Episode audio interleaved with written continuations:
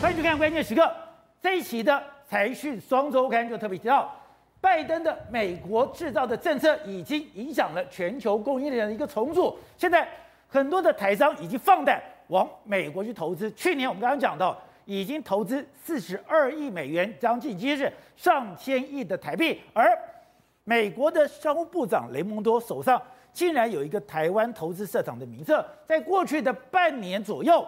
他不断的跟台湾的厂商在试讯，不断的跟台湾的厂商沟通，不断的希望台湾的厂商能够到了美国去。那大家以为说，哎，那就是台积电嘛，就是台积电相关的供应商。不，我们看到了财讯的报道才知道说，哦，原来台湾去美国设厂包山包海，从传统产业到电子产业，从我们看到了汽车产业到电子零组件，几乎是无所不包。好，如果。台湾现在大胆的东进，真的进到了美国，而对台湾的产业、对世界的供应链会产生多大的变化呢？好，在这段里面，资深媒体人黄伟汉也加入我们讨论。伟汉你好，好，杰哥好，观众朋友大家好。好，so 刚刚讲到的财讯双周刊就讲到了拜登的美国制造政策。真的已经影响的全球供应链的重组了吗？没错，实际上过去三十年的时间，台商大举的这个吸金，反正台商到中国大陆前前后后统计数字至少投资了五千亿美金以上。这个让整个中国大陆台湾投资中国五千亿美金，让中国大陆从一个这个过去可能经济发展没那么好，一要成为这个世界工厂，台湾是扮演一个非常重要的角色，因为台湾带去了技术，带去了跟美国的这个连结。现在这个西进呢要转弯了，要转成什么？大举的东增。我这边跟大家预估一下，现现在的一段时间里，台湾上市上柜公司大概有百分之六十的有在中国大陆投资，百分之六十。对，这个趋势在未来十年之内会转变转变成什么？百分之六十，他会到美国去投资，所以这是一个完全不一样的时代，开始正式的展开的时间了，一个新时代的转变。对，从西进变东征了。对，那为什么会有这这些所谓的东征的这个力量？主要是因为第一个，中国自己在砸自己的脚，缺电缺煤，未来可能会缺工，所以很多人不想在中国大陆投资。再来就是美国开始强力的吸星大法，第一个。拜登通过什么基础建设的这个法案，要投资这个很多美金，然后另外一个他还通过什么要用美国货啊，对不对？然后还有什么半导体补助一大堆补助出来之后，拜奇哎戴奇又跟你说，哎，我准备再跟你磕关税，所以现在这些压力会逼着厂商自己来。另外一个，美国商务部部长他居然掌握了一个叫台湾厂商的投资名单呐、啊，怎样？台湾厂商最近一段时间不断的抠啊，你有没有意愿？你有没有意愿？你有没有意愿来到这个美国投资啊？所以美国现在是从上到下。无所不用其极的把台湾吸到中美国去投资，而且我们看到台商加码北美，我们讲去年四十二亿的美金，上千亿的台币。是，当然讲电子零组件是关键。哎，我们的金融保险也去了，批发零售也去了，对，基本金属也去了，是这些。金属制造业都去了，对，没没错。我们看事实上是这个这个表里面来说的话，你看台湾厂商的话，你看台积电这些跟这个整个电子业比较相关的，但是你看到连建大轮胎也去了，和大这些都是算是比较，还有甚至连医药公司都去了。所以这个投资呢，现在开始包山包海，他们去追逐一个什么美国梦？为什么要这样子？宝杰，我刚才不是讲到吗？这个所谓美国的商务部部长啊，雷蒙多，他有个神秘的这个名单嘛？为什么他有这个名单？如果我跟大家回想一下。大家记不记得过去两三年的时间呢？丽英姐她在干什么啊？对啊，丽英姐她到处跑来跑去，她当时就是在台湾跑所有的公司，她跑了非常多。你看到处去剪彩，没错，她其实是去干什么？她是去收集名单，去要调查你的意愿。哎，所以当时的南科如果有公司开厂，他一定在那边。是中部的中部的科学园区有，他一定在那个地方。他到处跑来跑去，当然是他收集的，交给雷蒙多嘛，不然哪他他哪来的这个资料？好。过去几段时间里面来说啊，他们有一个这个，他们开始跟台商在试训，包括说什么跟我们的和大在试训啊，包括跟建大在试训啊，甚至连茂联公司都在试训。很多公司反正他只要掌握到你有可能愿意来的，他都跟你试训。试训是不断的讲，不断的讲这样的。你看他他都掌掌握跟台商试训之外，甚至拜登在办公设立一个叫做制造长，制造长他其实名字叫做什么？制造暨工业创新行政哎新政策办公室，也就是说它是统合的。用这样的方式呢，希望把这个供应链从中国把它拔除到美国来的一个状况。所以你看，美国现在是用这样的方式在不断的这样做。所以你看，我们沈这个和大的沈国荣啊，这个杨英明啊，甚至是梁梁华哲，他们已经都被询问过，你要不要到美国去投资？那他们也都决定要到美国去投资了。一开始我本来以为说，美国只有对我们的半导体有兴趣，对我们的台积电有兴趣，对我们台积电相关的供应厂商有兴趣。是，可是没有想到，你现在讲到的和大、建大。贸联，哎，这个都是汽车产业。对，而且他们是有 package 哦，他会怎么怎么怎么做呢？第一个，他由这个雷蒙多跟你谈的时候，好，你要去投资，对不对？你确定你要来的时候呢？好，他会把它 pass 到州政府去，州政府会跟你谈。像有一家上银公司，他在芝加哥投资，他就会把它 pass, 上银也去，他就会把它 pass 到伊利诺州。他是看你不同州，譬如说这个我们台台积电要去德州，他就把你 pass 到德州去。德州的这个州政府还会再跟你谈，你要什么样帮忙？所以很多人都说什么，哎。这过去他们都感受到，在中国大陆有这样的感受。他们去中国大陆的时候，哎，从中央到地方，这样竭诚的欢迎你。你要什么问题，我帮你解决。但是现在换成是美国啊，美国从中央一直到地方，全部都给你非常好的这个优惠措施啊。你说以前去美国要来就来，要走就走，没人理你。对，现在是有一个贸易贸易办公商务部长直接跟你视讯，是视讯完了以后。他会交代这些州的州州政府，对，再继续跟你协商，所以他等于是用了非常积极的这个方式。所以你知道，很多厂很多厂商都在说，哎，他们都觉得在台湾搞不好大家还没有那么重视我，他怎么到那个地方被那么重视？好。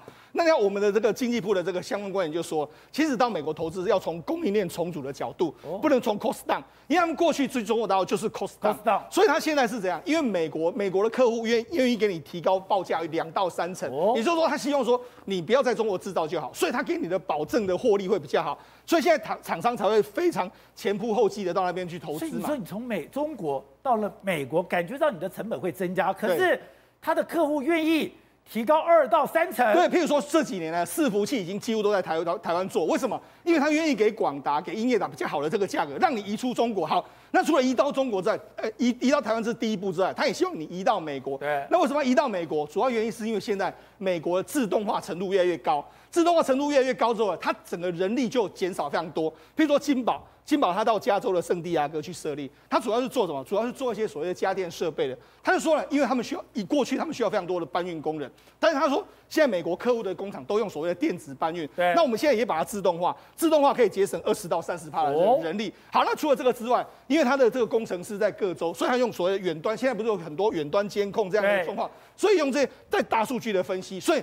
金宝工厂的话，等于是把这个工厂在那个地方把它云端化，然后把它人力减少，然后同时用大数据的分析，当然产能来说的话，也可以维持相相对应的这个数字。所以你说我在基础投资上面，我会比过去来的高，因为我要自动化设备，我中间很多的输送带。对。可是我只要进到自动化，我反而成本就降低了。所以也是因为这种所谓供应链变短的这个状况之下，让台湾厂商也被被迫必须要去美国投资。好，那刚刚讲到的，现在苹果。辉达都是台湾非常重要的这些供供应链，对我们未来的厂商，对，所以现在大家逐水草而居。没错，事实上过去大大家去中国大陆投资的时候，可能都是着重在什么劳力密集啊，或者资本密集，去享用他们的非常丰厚的所谓的劳工的这个资源。可是未来你要去美国不一样，你享受的是什么高毛利的技术产？哦，为什么要高毛利技术产？你看这个宏康。宏康公司是什么？它是全球半导体检测龙头的这个公司，也就是说它是检测业务。那它现在跟着台积电半导体检测是什么东西？也就是说它它你这个半导体做出来之后，我要检测说，哎，假设你这个晶片呢，到底是良率怎么样的一个状况，或者说你机台目前到底是合不合格合格的这个状态，这就是检测相关的这个这个设备。那它为什么要到美国去呢？第一个台积电去了，哦，那台积电你去了之后呢，我就跟你去。另外一个就是说什么？因为它的客户包括说像。苹果啦、辉达、超维啦，这赛灵思都全部都是美国的客户。对，那他们公司都在戏股嘛。那与其这样，我就跟着台湾去，跟着台积电去。未来台积电在这个地方要设厂说，我在这个地方，同时我贴近这个客户，所以他去投资。他说，其实他们过去也有在中国大陆投资，但在中国大陆投资的时候，因为第一个。中国大陆的技术就是现在了不起，十六纳米的这个技术嘛，那所以他们的产品价格都比较低，那毛利也比较低，所以他投资的金额就比较比较低，因为我只要试用十六纳米或者二十八纳米的设备，所以投资金额比较低。但是未来去美国不一样哦，他们美国这些客户全部都用十纳米以下，十纳米以下的时候，我要用非常好的设备投资，所以这个投资金额会非常非常高。他说，美国投资的这个实验室一投资就是两千万美金。它比日本还有在中国大陆投资都要多出一倍左右，所以你的意思说，今天他到了美国的投资的规格，对，跟他在台湾的规格是一样的，对，也就是说他必须这跟过去跟过去在中国大陆投资规格也是不一样，就是说会拉得更高。所以你看他这边投资之后，你看他未来的毛利就会拉高。那你要说，哎，投资那么多会不会有钱？当然会有钱，因为这些客户的这个产品报价都是比较高的，相对比较高。对，那除了这个之外，另外就是上银。上银我刚才讲到说，他在芝加哥，他为什么到芝加哥去呢？因为第一个，他现在这个他包括说很多这个他的客户，什么台积电啊，还有应材啦、艾斯摩尔还有科磊的这些公司。他到芝加哥去的时候，因为他是一个非常好的物流公司。是。我目前呢，从我目前在美国的所有的客户来来说啊，从芝加哥发送出去，那发送出去，譬如说你要到加州去什么，我透透过这个芝加哥的方式，对，在那边建立工厂之后，库存的库库存的时间可以弄到最低。我只要哎，假设加州的这个工厂要我出这个机台的时候，我马上做之后，然后就送到那边去，也就是用这样来缩短它库存。所以芝加哥是美国交通的中心点，不管海陆，不管空运，不管陆路。它都是最快的集对，所以它到那边到那边去来说的话，可以缩短整个库存的积压的这个时间。所以呢，其实台商真的是前仆后继。除了这个之外，你看，连红海也去了嘛。红海也。红海最近他不是买了一个叫 Lordstown 的这个 Motor 的公司吗？他这是做什么？做皮卡车。他买了他的工厂，用二点三亿美金买了这个工厂。那为什么要买这个工厂呢？要买皮卡车干什么？对，因为他这个工厂未来的准备准备要开始什么介入什么 Apple Car，Apple Car 可能要做了，我要投入 Apple Car。甚至拜登不是要开始说，我要开始投资美国的电动车，啊，美国的这个电动巴士，哎，未来可能可以转型做成这个样子。因为鸿海在十月十八号，他也要发表他自己的 MIH 的这个车子嘛，是自己的电动车嘛。哎，未来如果我真的要进军美国的时候，这个工厂传本本嘛，这工厂已经是现成的工厂了。所以鸿海是完真的。对，因为这个工厂已经现成，它已经通过认证。所以我要生产包包括电动车，那 GM 通用也认证过，所以我要生产电动车很方便很快。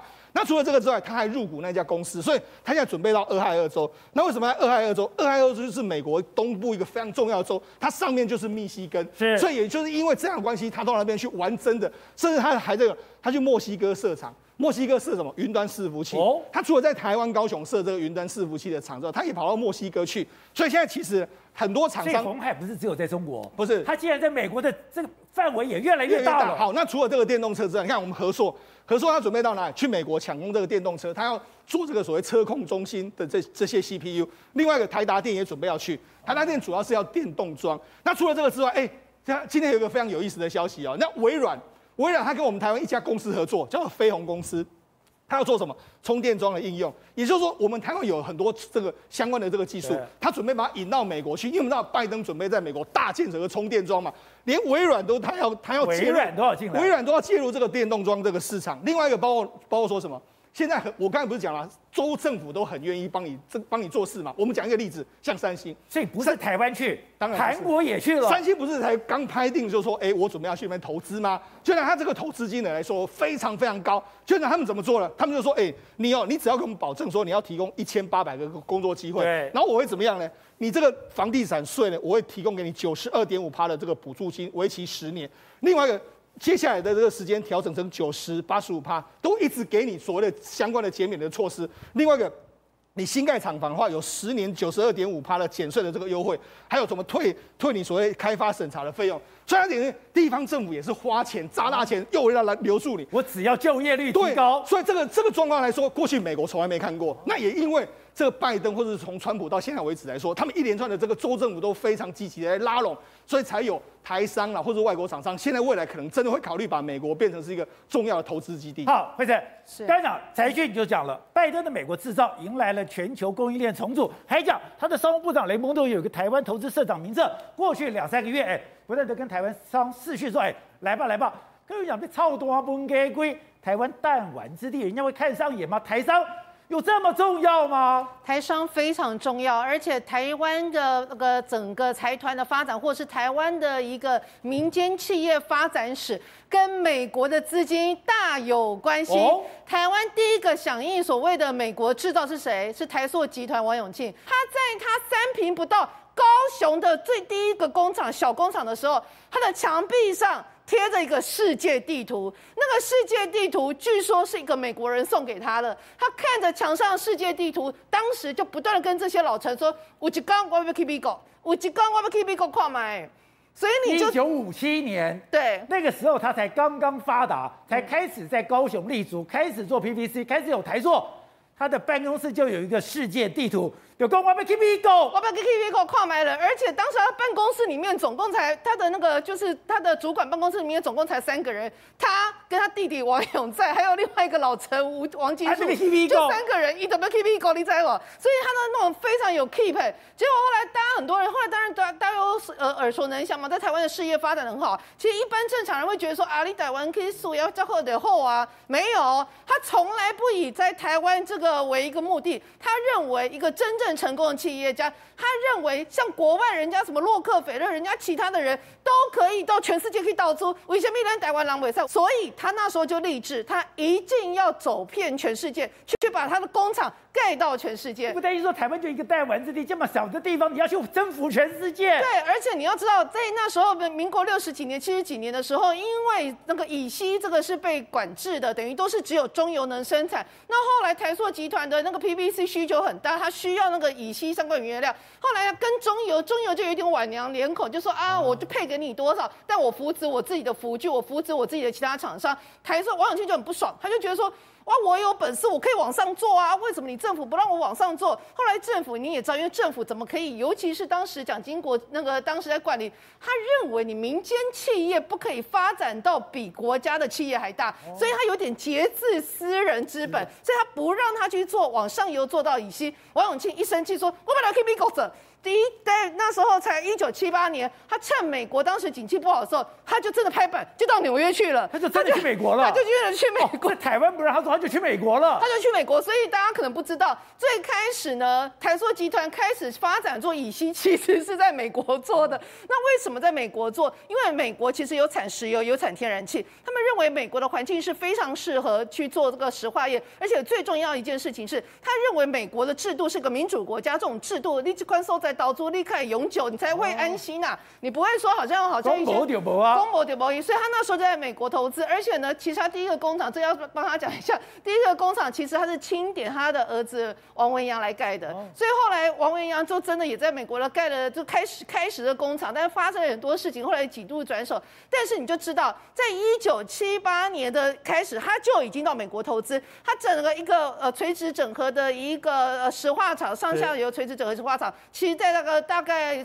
八九年的时候完工落成，到了一九九零年，六轻这边才同意他去做。现在对台塑来讲。他投资这个美国更大胆了，更大胆了。那其实大家都在讲说啊，什么东呃西进不成，现在东进对不对？但是对台塑集团这是二次东进，第一次东进我刚刚已经提到了，就是在一九七几年的时候，那时候其实已经盖了。他们这这上一次东进的时候，全部都是盖在德州这个地方，而且其实规模也非常庞大。他现在的二次东进其实是锁定路易斯安那州，现在整个呃光是路易斯安那州规划金额大概有一百亿美金。那呃，他们之前在那个德州这个部分呢，前前后后加起来投资金额应该有一百亿美金。光从一件事情，你就可以知道他们在掌握全世界布局投资这个脉动有多么的快哦。光是你知道他们这样南亚美国厂，南亚在那边有设依据，南亚就是做纺织这一块的，他们就是有预定到，就是说，哎，未来几年美国这个部分聚酯纤维的需求会越来越好，以及是这个美国当地的他们下游也有，还有附近那个纺墨西哥那边有一些纺织厂也落成，所以他们认为这个材料这个原料在那边当地需求会好，所以他们就大概又加码投资了十亿美金，结果后来也在这两年。完工投产，投产之外之后，适逢景气大好，光是今年他们因为呃，之前我们提到了，就是上半年的时候，德州莫呃奥斯汀那一边的大风雪事件，导致整个说化纤原料大涨，光这一波带动他们的营收获利，南亚这个部分就是屡创新高，所以光是台那个台塑集团的全世界投资布局，你就知道说，其实台湾的企业家。不仅努力，而且有气魄，这也是为什么可以从立足台湾放眼全世界的主要原因。好，董事长刚才讲到的台商逐水草而居，之前是在美国要求下，我大举的西进，作为美国的供应链，现在转出来了吗？现在真的产业链进行一个巨大的重组，我们要去美国了。对我，我先呼应一下那个惠珍刚刚讲法，要讲两个两个老故事。第一个是啊，最早的时候是邓小平讲的。邓小平当时改革开放讲一句话，他说：“中国大陆只要出现三个王永庆，哦，我们的经济统统解决掉。”当时评价的这个三个王永庆，三个王永庆。然后两千年的时候呢，有一次王董事长、王永庆董事长请我跟一个朋友到他家吃饭，他跟我讲去德州投资的什么情况，你知道吗？你讲哦，这美国人对咱台湾人往后，你敢不知？要德州长请他吃饭，然后把州长的电话告诉他，跟他讲什么，你知道吧？你在看电话，被开罚单的时候，你直接打电话给我。你讲好不往后，你刚才开罚单可以找德州州长，那时候就去的时候，所以我讲的什么故事，你知道吧？就是在中国大陆也好，在美国的州长也好，都重视台湾人去大美国投资这件事情。相较于我们台湾的县市首长，平常心讲，美国跟美国人的服务比较好，那就是这个东西呢，到现在为止，就是说我们现在中美整个供应链。开始分成就是两个不同的世界了嘛，就是说他所谓的不管什么，就是红色供应链跟蓝跟蓝色供应链分开了嘛。那分开的时候，那蓝色供应链要起来的可能性呢、我们得知道嘛。未来台全世界主要的产产品跟跟产品是什么东西？就是进入所谓的自动化跟电动车的市场嘛。对，电动车市场一年来讲的话就七兆美金呢、啊。这七兆美金的市场，你知道台湾现在一年的 GDP 多少吗？多少？台湾现在才五六千亿美金而已嘛。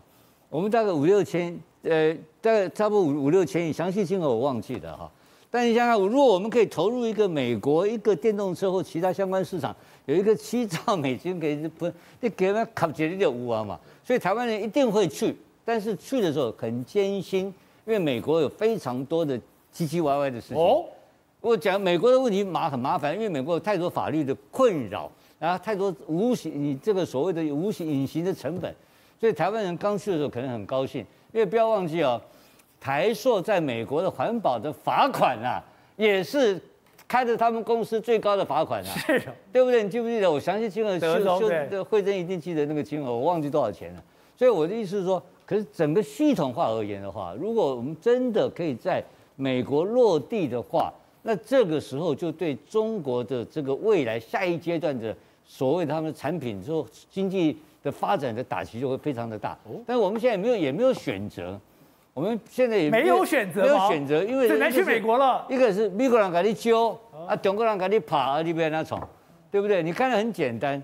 那美国人现在可是美国人二把，他的部长就可以叫你把你的商业机密交给他。哎哎哎，我们好像是他五十一州哎。你跟他关系细啊，他不是对台湾这样子，他对全世界，全世界都这个德性啊，林州嘛是老多，就是这样跟你搞。但是我们没有地方可去。徐良心讲，未来的世界就是刚刚讲的，就是一个东方世界跟西方世界。西方是，尤其未来五年内，如果美国通过了这个三点五兆美金的整个投资计划案的话，台湾人怎么可能不去？对，大陆人都要去了，台湾人去，我们要跟他们去拼呐。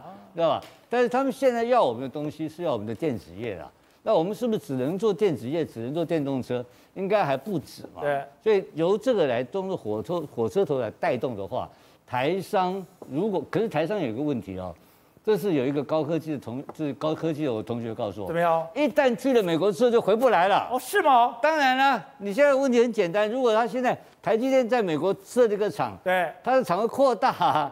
因为你是现在所谓的 PVC，你是台塑在美国 PVC 厂全世界第一大嘛？它是全世界第一大，当然是 PVC 全世界第一大。但那它会回来吗？不会回来了。你说只要到美国就变全世界第一大的了？当然，你那个地方条件，它因为那个原料成本各种条件都不一样。那美国的条件当然是美国本身就非常好的条件。所以我们现在如果说高科技或下一个世代的产的的产业去美国的情况之下，要再回来的可能性也不是不是很大。好，瑞德。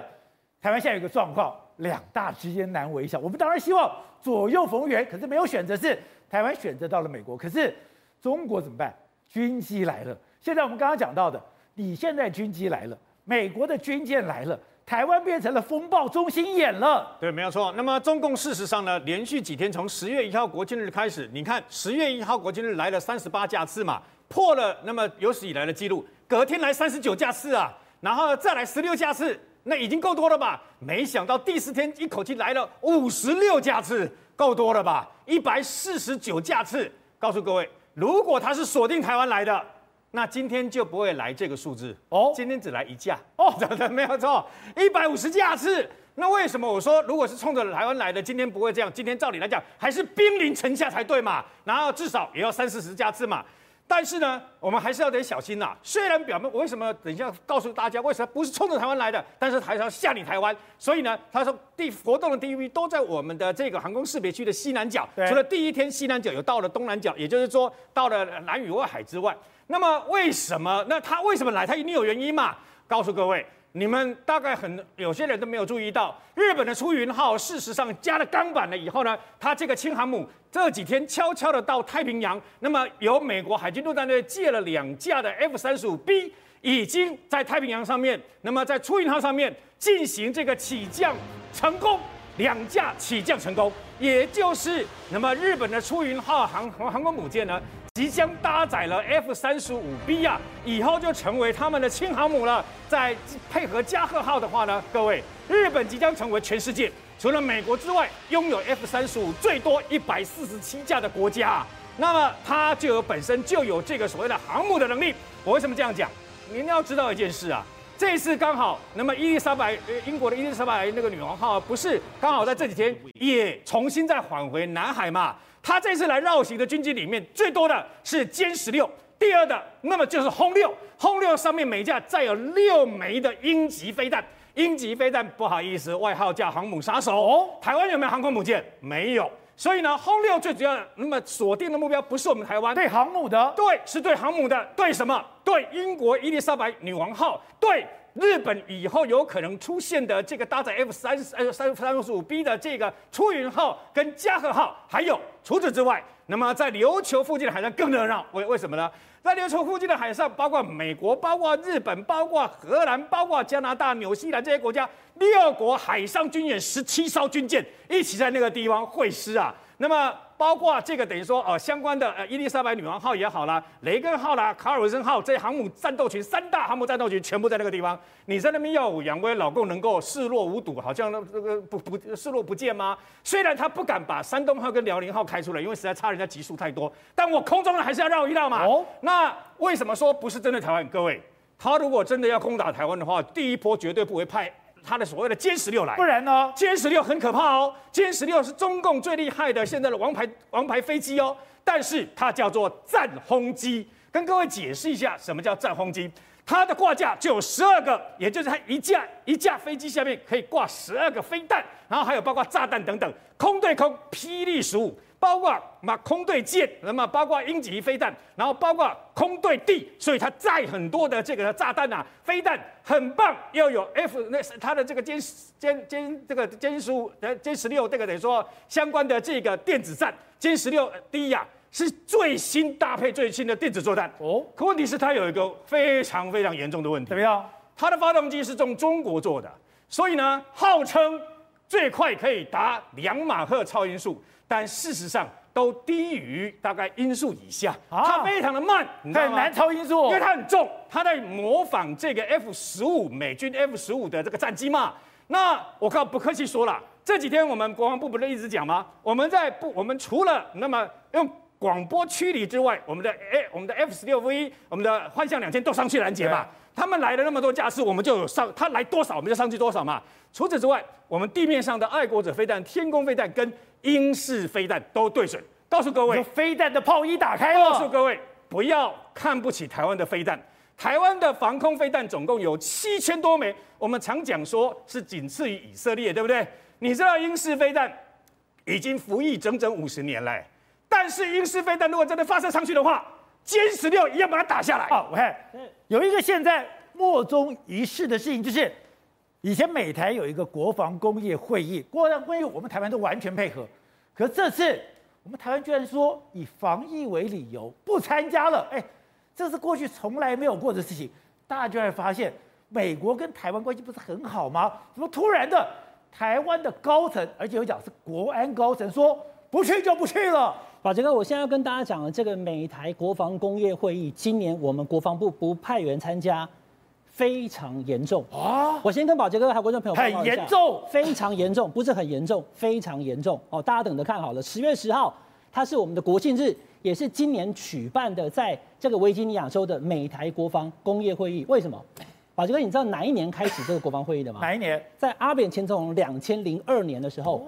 当时阿扁希望跟美国有一个交流的管道，不是只有去美国开会，开这个美台的国防工业会议。开会的内容，把这个我先讲，谁出席？第一个，美国的国防部的印太助理部长他会出席，然后另外美国的 AIT 的主席莫健会出席，我们台湾国防部的副部长年年出席，甚至还有两次，这二十年来，今年是第二十届啊，今年是第二十届，就有居然是第一次没有军方的代表出席。你办了二十年，就突然今年没有，去年好二十届，今年是第二十年了，因为两千零二年开始，今年是第二十次，所以美方是很重视这个会议的。他有几个理由，我跟大家报告。第一个，出席人是重要的人，你可以见到美国官方的国防部人员，你可以见到 AIT 的主席，然后我们这边呢是派副部长，甚至有两年是部长亲自去。还有什么？我跟大家讲哈，二零一九年的时候，连我们国安会的副秘书长都去了。所以这么一个重要的场合，不是只有场上谈。你在谈的过程当中，你可以台美交换很多军事的讯息，然后国防外交委员会里面的委员江启臣、罗志正、王定宇，通通都受邀。台湾的中科院、汉翔跟国防相关产业全部都去。你说这个重不重要？但是今年突然宣布不去，我为什么讲突然哦？把这个，因为哈，这个会议去年疫情的关系改视讯，对，今年早就决定要在维吉尼亚办，在九月十三号之前都已经决定要办哈。那有一位作家叫梅复兴，他写了个文章，他说。早就已经由副部长王信龙带队，他是个上将哦，要带十三个人代表团从台湾出发去，都已经讲好了，安排好了。副部长要亲自出席。对。但是就在九月十三号那一天以后，猪羊变色。九月十三号，九月十三那一天，突然美台商会的会长 Chamber 他讲说，我们这一次的会议，十月十号、十一、十二这三天，第二天早上的重要议程是李喜明专题演讲。李喜明要讲什么呢？就是讲他以前在当参谋总长的时候的 ODC，所谓的整体防卫概念的这个作战概念，他要在里面好好来讲他作为这个概念。好，观众朋友，大家可能听不懂什么叫做 ODC，什么叫做 QDR？整体防御概念。整体防御概念，简单的讲呢，就是要买大量的无人机跟精准的飞弹，让台湾形同刺猬。一旦真的两岸如果开战的话呢，不是只有台湾去对抗，美军的所有参数，它的无人机、它的飞弹联合参数。所以呢，有一个非常重要的关键点，是在于说，美军他评估啊，二零二五年到二零二七年是中美的军力最接近的时候，也是最有可能发生台海战争的时候。如果我们有大量的精准飞弹，即使第一波、第二波大陆的飞弹整个轰炸台湾以后，我们还有剩余没有被轰炸的飞弹可以反击。这是他的国防无人机加飞弹来打。对，无人机加飞弹。所以李喜明当参谋总长的时候，他的概念就是这个。我用几个字跟大家讲哈，李喜明他的概念哈，ODC 是叫做滨海决胜。滩岸歼敌，你的船舰还没有过来，我直接就用飞弹把你打下来了。那这个概念在两年前李喜明退役下来之后呢，整个转变了。今年四月，国防部它有个新的概念，叫做国防总检讨 QDR，它是要做大量的潜舰，还有巡防舰在海面上面能够巡防。它的概念就不是滩岸歼敌了，它的概念叫做联合制海国土防卫。那这个概念，宝杰哥，美军觉得莫名其妙，他说怎么会变了呢？你为什么不要 ODC 了呢？你应该要原来的那个无人机加精准飞弹啊。在改变了这个策略之后，美军、美国的这个官方一直希望我们做个解释，所以李启明现在没有官方身份啊，他这个私人身份，所以他在第二天来压我们。好，那我先跟大家讲哈，我们讲了这么多，国防部部长邱国正他只有一个回答，因为疫情啊，哦，大家不要猜测啊，什么某某人去我就不参加，没有，不是，他说是因为疫情。但宝杰哥，我跟你讲，因为疫情，疫情什么时候开始的？去年年初就有了，我跟大家讲一个数字就好了，现在是十月五号。上个月九月，我们军方派了两团，一团去夏威夷，一团去华府，哪里没有去？都去了。所以其实是有的嘛。那你为什么会不去呢？就是九月十三号，Chamber 美台商会主办方突然宣布说，我们要安排第二天早上让李喜明做 ODC 专题演讲。你想象那个画面，如果我们去了，将会是我们国防部的副部长王信龙坐在下面听李喜明在告诉他说，我们现在已经不要的这一个 ODC 国体这个整体防卫。那这个概念，军情概念不一样的情况之下说，所以现在国安高层觉得说，美军直接踩到我们的红线了。你把李喜明找去演讲，而且还要当着我们的美国要我们吞下那个计划。好，那问题来了，我刚刚已经讲了，美军的想法很简单，因为二零二五年到二零二七年是美中两国军事最接近的时候，但是李喜明的概念，无人机加这个弹药，二零二七年都可以到位，可是潜舰跟巡防舰，二零二七年来不及。